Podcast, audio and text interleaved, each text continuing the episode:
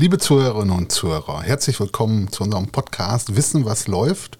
Heute haben wir zu Gast die Kollegin Rebecca Singer. Mein Name ist Uwe Renners, ich bin stellvertretender Chefredakteur bei der Rheinpfalz. Die Rebecca ist in unserem Content Development Team und hat den Podcast Rammstein, die Katastrophe von Rammstein ähm, gemacht. Und darüber wollen wir heute mal reden, Rebecca. Ähm, ja, Erzähl mal, wie ist es eigentlich dazu gekommen? Also das war vor ungefähr einem Jahr. Da hatten wir schon alles Mögliche an Podcast-Equipment, weil wir ja auch zwei verschiedene andere Podcasts damals schon hatten. Und dann bist du, soweit ich mich erinnere, auf mich zugekommen und hast gesagt, ja, wir wollen da was machen über Rammstein vor über 30 Jahren. Und hast gefragt, ob ich da nicht irgendwie Lust hätte mitzumachen. Erst war die Idee, glaube ich, nur zu sprechen. Daraus wurde dann doch ein bisschen mehr. Und genau, dann habe ich einfach mal angefangen zu recherchieren. So war das, glaube ich. Ja, ich kann mich da auch noch ganz gut dran erinnern. Ich bin damals, ähm, ich habe bei YouTube irgendwie Videos gesehen von der Katastrophe und ähm, das ist schon, das war schon eine ganze Zeit vorher. Und dann habe ich irgendwann überlegt, okay, wir machen diesen Podcast Alles Böse, unseren Crime-Podcast. Dann haben wir ähm, Wissen, was läuft. Und ich habe gedacht, wir brauchen mal irgendwie was, wo wir mal eine Geschichte äh, erzählen, die ganz abgeschlossen ist und nicht nur wie beim Crime-Podcast über eine Folge, sondern über mehrere.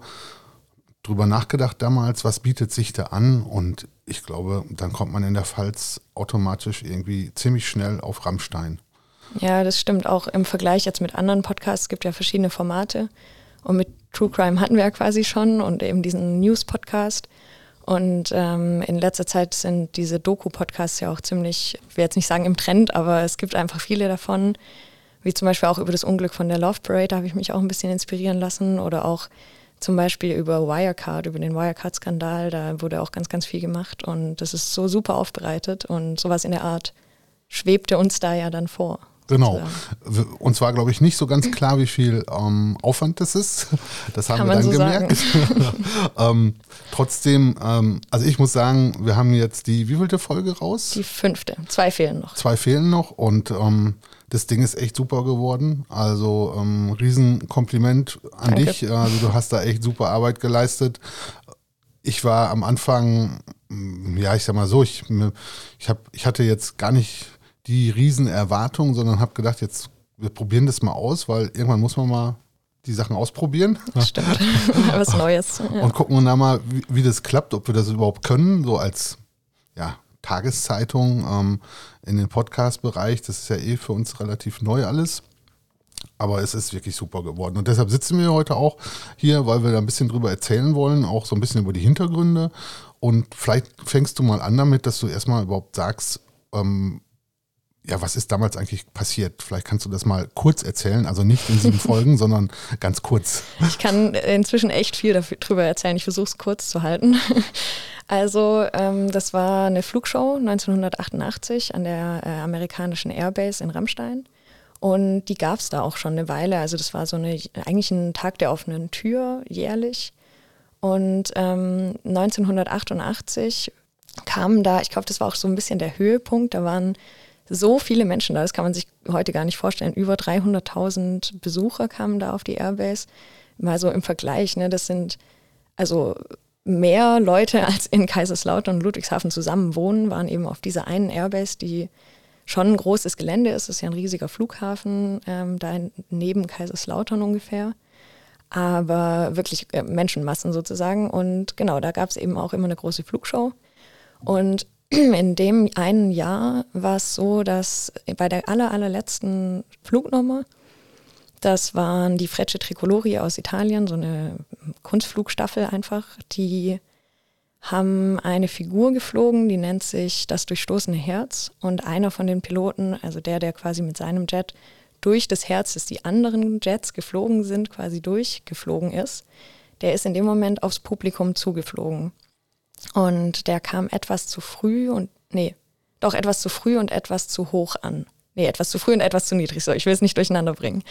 Und dadurch kam er dann ähm, in Kontakt mit zwei von den anderen Jets und hat die gestreift. Und dadurch ist er dann, ist, sind diese alle drei Flugzeuge kaputt gegangen und auch in der Luft noch explodiert, gerade der, der auf die Menschenmasse zu ist. Und 700 Liter brennendes Kerosin sind in die Zuschauermenge zusammen mit Trümmerteilen und haben 70 Menschen getötet insgesamt, also auch an Folgen dann.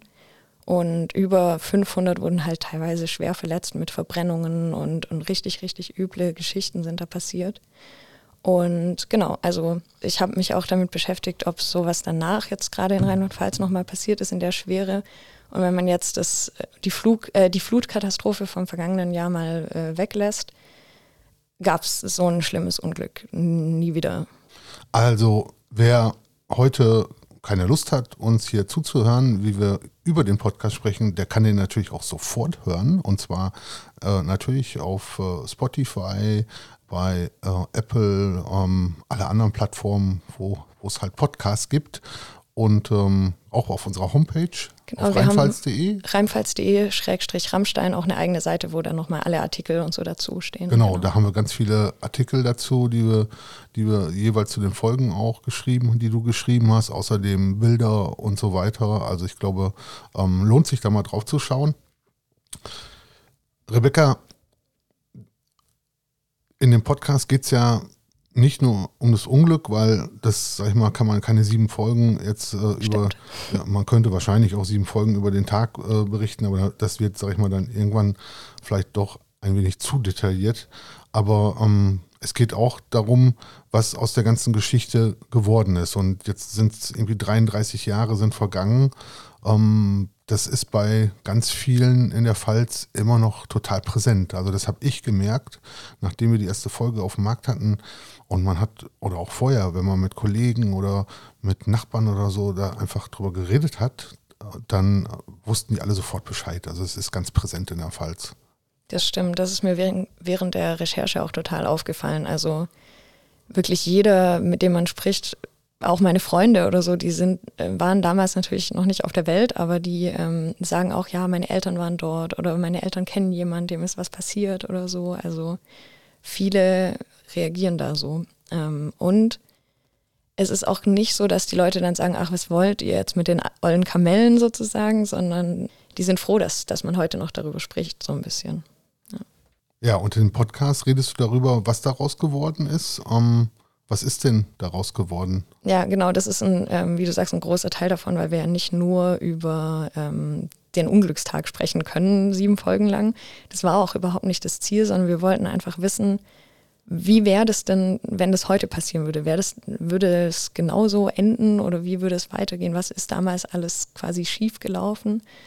Also beispielhaft könnte nenne ich da immer gern die äh, Anerkennung von Opfern in Politik und Gesellschaft.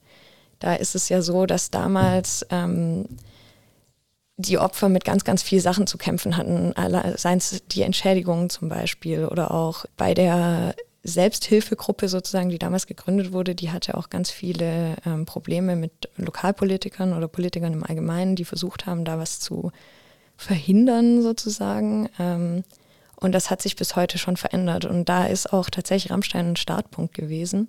Zum Beispiel nach 30 Jahren bei dem 30-jährigen oder beim 30. Jahrestag hat sich ähm, Hendrik Hering, der Landtagspräsident von Rheinland-Pfalz, offiziell bei den Opfern entschuldigt.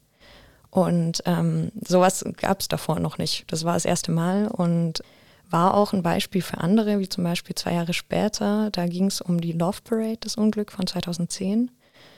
Und die Hannelore Kraft, damals Ministerpräsidentin von Nordrhein-Westfalen, die hat sich dann bei den Opfern von der Love Parade sozusagen entschuldigt. Und viele sagen auch, dass einfach Hendrik Hering das so ein bisschen ähm, da mit einer politischen Tradition gebrochen hat. Und da musste man sich auch mal überlegen, das war einfach 30 Jahre später. Also da ist echt viel passiert in der Zwischenzeit. Ähm, das ist so das eine, darüber spreche ich zum Beispiel mit der Familie Jatzko, die da ganz, ganz viel die Opfer unterstützt haben. Wir haben aber auch, das kommt aber auch alles dann noch in Folge 6 übrigens, die nächste Woche rauskommt. Da haben wir auch von Hendrik Hering das Statement, hört man dann da auch und so, genau. Du hast ja. aber auch mit Opfern gesprochen.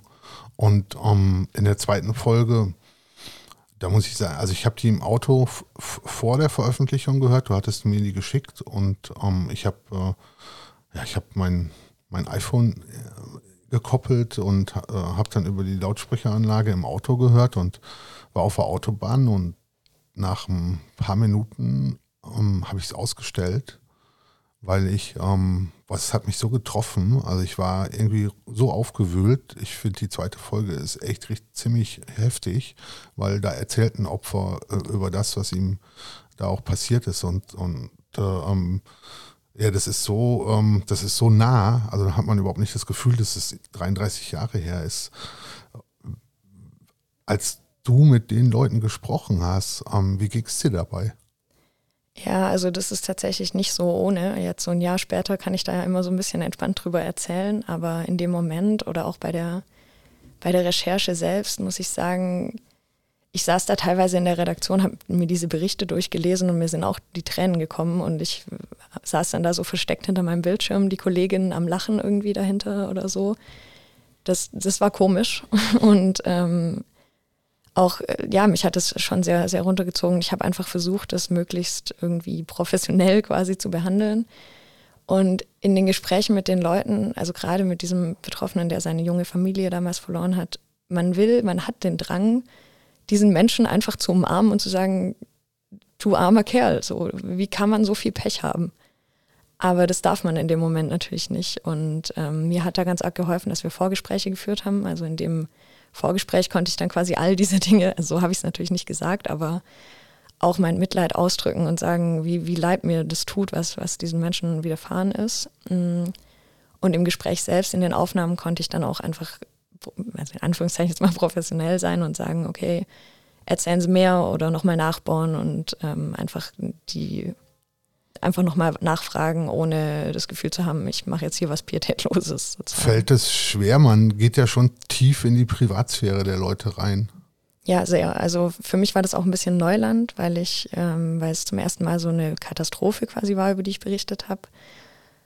Und das fühlt sich erstmal komisch an, weil man eben denkt, oh Gott, er hat so viele schlimme Dinge erlebt jetzt komme noch ich und, und fragt dann noch. Aber ich habe gemerkt, die Leute wollen darüber, also die, die sich bereit erklären, die wollen auch erzählen und die sind dann total froh, dass man neugierig ist und die Sachen wissen will. Also das war voll die Überraschung eigentlich für mich, aber auch irgendwie eine spannende Erfahrung. Ist für die auch ein Stück Aufarbeitung. Absolut. Das haben auch gerade die Jatzkos, die viele ähm, Opfer unterstützt haben, haben die auch gesagt, es war für sie selbst, aber auch für viele Opfer so ein bisschen Selbsttherapie der Presse immer zu erzählen. Ja. Der Podcast ist jetzt seit Mai draußen. Wir machen alle zwei Wochen eine Folge. Ja, genau. Ähm, Gab es Reaktionen? Ja, tatsächlich einige. Also ähm, gerade von Kollegen kam viel, darüber habe ich mich natürlich so aus professioneller Sicht sehr, sehr gefreut aber auch von Betroffenen, was natürlich noch viel, viel wichtiger für mich eigentlich war, dass äh, Menschen, die eben auch dort waren, mir geschrieben haben, ja, ich war da und es war genau so. Also einer zum Beispiel, der hat auch Bilder geschickt von Flugtag und hat uns dann zum Beispiel auch das, das Programmheft, genau, das Programmheft von damals geschickt und Bilder davon und so. Und der hat eben gesagt, das, was unserem Redakteur, von dem wir auch, der auch zu hören ist, erzählt, er ist ein bisschen früher gegangen weil er nicht in Stau kommen wollte. Und genau das hat er auch gemacht, dieser Mann, und hat dann gesagt, boah, das hat mir damals das Leben gerettet. Und eine Lokalredaktion hat ähm, zum Beispiel auch so eine Umfrage gestartet und hat gesagt, hey, wir haben hier diesen Podcast. Gibt es jemanden, der ähnliche Erfahrungen hat oder seine Erfahrungen teilen möchte? Und da gab es einen, das fand ich besonders spannend, der hat, ähm, der hat sich dann gemeldet und hat mit unseren Kollegen geredet und der hat dann gesagt, er war damals da und hat einen Redakteur von der Rheinpfalz oder einen Reporter von der Rheinpfalz getroffen und hat sich kurz mit ihm unterhalten. Und danach hat er immer gedacht, Mensch, dieser Reporter, der war doch dort, wo dieses Unglück passiert ist. Und hat sich all die Jahre immer gefragt, geht es dem wohl gut? Und genau das hat er uns gefragt und wir konnten ihm dann sagen, ja, das war unser Wolfgang Pfeiffer, der auch im Podcast auftaucht. Und ja, dem geht's gut. Und der Mann war total erleichtert und hat sich super gefreut. Also echt schön. Ja, daran sieht man, wie klein die Welt ist. Äh, so eine ähnliche Geschichte habe ich ja auch erlebt. Wir waren in Kaiserslautern mit unseren äh, Führungskräften und äh, es war der Tag, an dem der erste Teaser rausgekommen ist für den Podcast. Ja, ja Anfang Mai. Ja. Genau, das war der. Und dann habe ich einem Kollegen den Teaser vorgespielt weil ich total stolz war, äh, dass wir den Podcast jetzt haben, obwohl ich überhaupt nicht viel daran, mit, äh, daran getan habe, sondern ähm, äh, im Prinzip nur die Idee hatte. Ähm, naja, auf jeden Fall habe ich dem, dem Teaser vorgespielt Und äh, in dem Teaser ruft ein Mann ähm, ganz laut ähm, Susanne. Tanja ja, war's, Tanja? ich, ja. Tanja, Tanja. genau, Tanja. Nicht Susanne, ich weiß nicht, wie Ja. Susanne kommt. Genau, er Das ruft waren ganz, die Originalaufnahmen ja, von damals. genau, der, der ruft ganz laut Tanja, Tanja. Ja, und äh, es waren Originalaufnahmen äh, oder es sind Originalaufnahmen. Und der Kollege, der das hört, der wird relativ steif in dem Moment und, und guckt mich an und sagt zu mir, ähm, das ist mein Vater, der ruft meine Schwester. Wahnsinn. Das, die Welt ist klein. Äh, ich habe wirklich dreimal geschluckt, ja. Und natürlich war meine erste Frage, ist was passiert? Und dann sagte er, nee, nee, denen ist nichts passiert. Und ich, mir ist ein Stein vom Herzen gefallen, weil ich gedacht habe, was machen wir, wenn da jetzt, also im Nachhinein habe ich gedacht, was, was wäre gewesen, wenn wir jetzt, also wenn da was passiert wäre, wir hätten die Aufnahmen und ein Kollege hier aus dem Haus, also ich sag mal, das wäre ja irgendwie, also Ja, da hätten wir uns was überlegen. keine Ahnung, also ich, ich bin immer noch, also ich wüsste, also ich kann die Frage gar nicht beantworten, aber es war, ähm, das war echt ein Schock und äh, ich war so froh, dass denen nichts passiert ist, aber ja, ich spiele ihm das vor, ja, und, ne, und gerade die Aufnahme, ja, also Wahnsinn irgendwie, also Wahnsinn, wie klein die Welt ist, ja. Gerade in der Pfalz, da geht es ja einfach ganz, ganz vielen so. Ich habe tatsächlich so was Ähnliches während den Recherchen auch erlebt. Da hat ähm, ein Mann hat davon gelesen, dass wir das machen und hat mir eine E-Mail geschrieben und meinte, er wäre Fluglehrer aus der Region irgendwie und er wäre damals, also war schon immer sehr interessiert an diesen Themen, auch Fliegen und Kunstflug und so. Und der war damals nicht beim Flugtag, sondern bei einem eigenen Kunstfluglehrgang. Und der ähm, hat uns dann eine E-Mail geschrieben, hat dann gesagt, ja, ob, ob wir uns nicht treffen wollen, er kann mir ein bisschen was erzählen zu dieser Figur und so. Und dann habe ich das auch gemacht und habe mich mit ihm getroffen. Er hat mir dann die Hintergründe mal erklärt, wie genau das passieren konnte eigentlich, dass dieser ähm, eine Flieger halt zu, also dass die überhaupt zusammengestoßen sind, wie das alles aussah und das fand ich auch total spannend. Ähm, und hat mir genau, der hat auch noch mir dann diese Theorie auch erzählt mit dem Zusammenhang mit einem anderen Absturz. Darum wird es dann auch in Folge 6 gehen ähm, nächste Woche. Und genau, und hat mir dann auch noch Bücher ausgeliehen und so weiter. Also Also auch damals gab es auch schon Verschwörungstheorien. kann man so sagen, ja. Also es ist ein bisschen eine lange Geschichte, dafür muss man sich, glaube ich, die Folge 6 anhören. Aber kurz Zusammenfassung, es gab ein anderes Unglück acht Jahre vorher. Es wird immer vom Absturz bei Ustica gesprochen. Und da wurde wohl eine Maschine verwechselt oder so. Auf jeden Fall wurde sie abgeschossen. Das war eine Passagiermaschine, Itavia Air, soweit ich mich erinnere. Und da waren, hat sich später eben 1988 herausgestellt, dass drei Piloten, die auch bei Rammstein mitgeflogen sind, damals in der Luft waren. Und die hätten wohl ein paar Tage nach Rammstein aussagen sollen. Und davon sind auch welche gestorben. Und das hat eben viele Menschen auch dazu bewegt, hier Zusammenhänge zu sehen. Und es gibt darüber Bücher, es gibt Zeitungsartikel aus den 90er Jahren ohne Ende. Also wer das, wen das interessiert, einfach mal im Internet nachlesen. Aber es gab damals noch kein Facebook, Gott sei Dank wahrscheinlich. stimmt, stimmt. Aber trotzdem, also es waren wirklich, wirklich viele Menschen, die, ähm, die dieser Theorie auch nachgegangen sind. Ja. War es eigentlich schwer oder einfach, Gesprächspartner zu finden für, für den Podcast? Mhm. Bist du da auf, auch gegen Wände äh, gelaufen zum Teil? Dass Über- Menschen mit dir nicht reden wollten? Davor hatte ich tatsächlich Angst, weil eben weil das so lange her ist und auch so schmerzhaft für viele Menschen, aber überraschenderweise kaum. Also ich habe Archivartikel gelesen ohne Ende und bin dadurch dann auf Ideen gekommen, wen ich fragen kann. Und über die Gesprächspartner, zum Beispiel jetzt gerade diese Jatzkos, die halt viele Opfer unterstützt haben, die auch kennen und auch wissen, wer würde sich bereit erklären, vielleicht ähm, zu erzählen. Und über die bin ich dann weiter an andere gekommen und so. Und dann hat sich das so entwickelt. Und wirklich eigentlich alle, die ich angerufen habe, haben gesagt ja. Und das hat mich wirklich überrascht und äh, hat mich auch sehr gefreut, weil so haben wir einfach wirklich viele Gesprächspartner selbst, auch so ältere Herren, die damals in der Politik waren, die ich dann zum Beispiel den Gerhard Baum, den ich per Telefon leider nur erreichen konnte, aber immerhin, er hat uns erzählt und da bin ich auch total dankbar. Ja. Ich kann mich noch daran erinnern, ganz am Anfang, als wir die Idee dann hatten und gesagt haben, irgendwie, ja, also wie kommen wir an Infos, dass ich runter zu unserem äh, damaligen Archivar gegangen bin und gefragt habe, sag mal, haben wir was zum Thema Rammstein?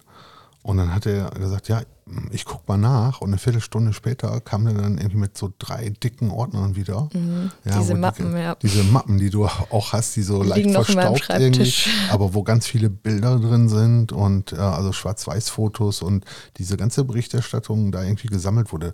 Also da, das ist schon ein Schatz. Ja. Also diese drei Mappen müssen wir, sag ich mal, gut pflegen, weil ähm, äh, das ähm, wahrscheinlich kann man auch in 20 Jahren die Geschichte noch erzählen. Das stimmt. Das waren wirklich, wirklich viele Artikel auch im Nachhinein, was alles geschrieben wurde. Eben auch über diese Theorien gab es auch Artikel und Bilder. Bei den Bildern ist es ein bisschen schade wegen den Rechten. Da wissen wir halt bei vielen nicht, ob wir sie verwenden dürfen. Also ähm, ja, das ist halt ein bisschen schade, aber trotzdem, es war für mich halt super hilfreich, um einfach mal auch die Tragweite zu verstehen. Und auch wenn viele Bilder würden wir heute auch nicht mehr so veröffentlichen mit Verletzungen auf, in der Zeitung, die man halt offen sehen konnte und so. Das ist sowieso, also wenn man diese Archivartikel liest, generell, ich habe ähm, vor kurzem mir ähm, die Mappe zur äh, Roten Armee-Fraktion geholt und mhm. ähm, das sind auch mehrere Mappen, es ist auch nicht nur eine.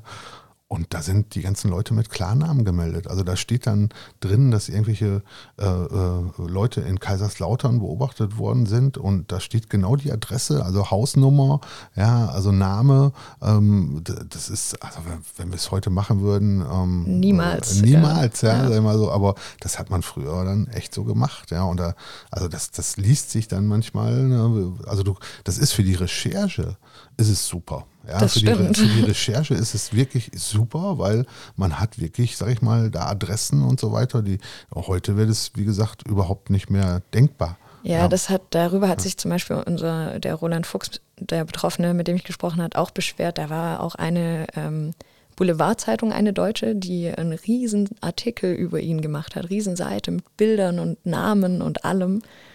Der, die, die haben ihn nicht einmal angerufen vorher. Die haben halt, der hat eine Webseite die Bild oder Mit war? Bild und wo er halt viel erzählt. Das war auch so ein bisschen seine Art der Aufarbeitung. Für mich super hilfreich, so konnte ich mir das alles vorher auch durchlesen. Ähm, klar, natürlich steht es im Internet, aber trotzdem kann die Zeitung nicht einfach hingehen und alles. Also. War, das, war das die Bild oder wer war das? Ja. Okay. ich wusste nicht, ob wir ja. das jetzt so sagen, aber ja, es ist auch kein Problem mit. Ja. Die würden es heute wahrscheinlich auch nochmal genauso wieder machen. Denke ich auch. Also ich glaube, ja. er hat auch jetzt nicht geklagt oder so, aber er war sehr empört, was ich auch verstehen kann. Was war denn schwierig bei der Produktion oder gab es überhaupt Schwierigkeiten? Also, wie gesagt, diese eine Sorge mit den Gesprächspartnern, dass es halt so super lange her ist ähm, und dass sie dann sagen, boah, was soll ich denn da jetzt noch erzählen, die sich ja dann nicht bewahrheitet hat. Da war ich sehr froh. Aber eine Schwierigkeit, und das finde ich immer noch irgendwie immer noch schwierig in meinem Kopf, und zwar wie ähm, dramatisch oder wie drastisch kann man sowas erzählen, weil es ist eben ein schreckliches Unglück, bei dem ganz, ganz viele Menschen zu Schaden gekommen sind, das ganz, ganz viel Leid verursacht hat. Und das muss man ja zeigen. Also ich kann ja nicht über ein Unglück erzählen und nicht zeigen, wie, wie schlimm das für die Betroffenen war. Gleichzeitig muss man aber aufpassen, nicht alles so zu übertreiben oder zu skandalisieren und so drauf zu zeigen, so guckt mal, wie schlecht es dem geht. Das ist ja auch für die Hörer überhaupt nicht schön. Und ähm, man muss da ja auch die Menschen schützen, die vielleicht selbst betroffen sind, sich das anhören und dann alles nochmal durchleiden müssen. Und diese Gratwanderung zu finden, das war eine, eine schwierige Aufgabe auf jeden Fall. Wir haben es letztendlich über verschiedene Punkte gelöst. Wir haben eine Triggerwarnung am Anfang, wo wir dann, äh, in der wir sagen, ähm, Achtung, hier ähm, geht es um wirklich harte Themen und wer vielleicht posttraumatische Belastungsstörungen hat, sollte es vielleicht lieber nicht anhören oder auf sich aufpassen. Das ist der eine Punkt. Und wir haben uns darauf geeinigt, wirklich dieses Leid, Leid, sage ich jetzt mal, nur in einer Folge, und das ist eben die zweite Folge, rauszustellen, der wir wirklich drauf zeigen und sagen, okay, da sind schlimme Dinge passiert. Und in den anderen geht es natürlich auch so ein bisschen um die Nachwehen und das war ja für die Opfer genauso schlimm, aber da haben wir eben den Fokus mehr auf die Aufarbeitung, mehr auf das, was danach geschah, gelegt und ich denke, das ist auch eine ganz gute Lösung gewesen. Also ich finde, du hast es wirklich super gemacht. Also ich finde auch total feinfühlig. Also wirklich absolute Hörempfehlung, äh, sich, sich, die Folgen anzuhören. Ähm, du hast auch eine super Stimme. Also ich bin total neidisch, weil du so eine super Stimme hast. Also, es, also als ich die erste Folge ge gehört habe, da war ich sofort irgendwie drin. Also das, ähm, also ich höre ganz viele Hörbuch und so und ich muss die, muss die immer vorher, die, also die, die, die, Teaser hören, weil ich kann auch manche Leute, die irgendwie vorlesen, das kann ich nicht hören. Ja, das also, kann ich na, verstehen. Dann, dann ja. kann ich das Hörbuch, dann kann das Buch noch so gut sein, aber ähm, ich kann das Hörbuch nicht nicht hören, weil ich die Stimmen nicht irgendwie äh, haben kann. Und bei dir war das sofort, da war ich sofort drin, das war überhaupt gar kein Thema und, ähm, und das zieht sich auch so über die ganzen Folgen und ich finde, du warst auch immer echt feinfühlig, auch wenn du mit den Betroffenen da gesprochen hast, obwohl es natürlich knallhart ist. Ich habe es unseren Volontären die zweite Folge vorgespielt. Und äh, ähm, die hatten Volontärstreffen und dann haben wir darüber geredet und dann habe ich ein Stück davon vorgespielt und unser Volontärsausbilder saß da am Tisch und, und, und dem liefen, ja, dem liefen auch die Tränen runter.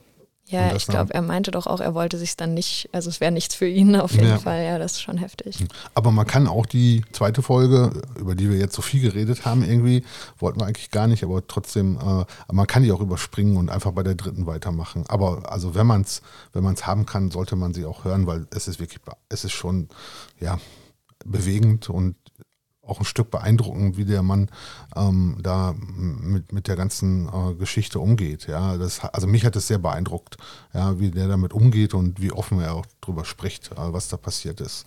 Das ähm, stimmt. Deshalb haben wir die Folgen auch alle Probe hören lassen von äh, verschiedenen Leuten, unter anderem Arbeitskollegen, meine Eltern haben es angehört, die waren nämlich damals auch dort und das war ganz hilfreich, weil die waren natürlich ein bisschen parteiisch, weil die meine Eltern sind, aber gleichzeitig konnten die auch ein bisschen die Perspektive von Menschen reinbringen, die eben dort waren und dann sagen, ja, so war es oder, oder halt auch nicht.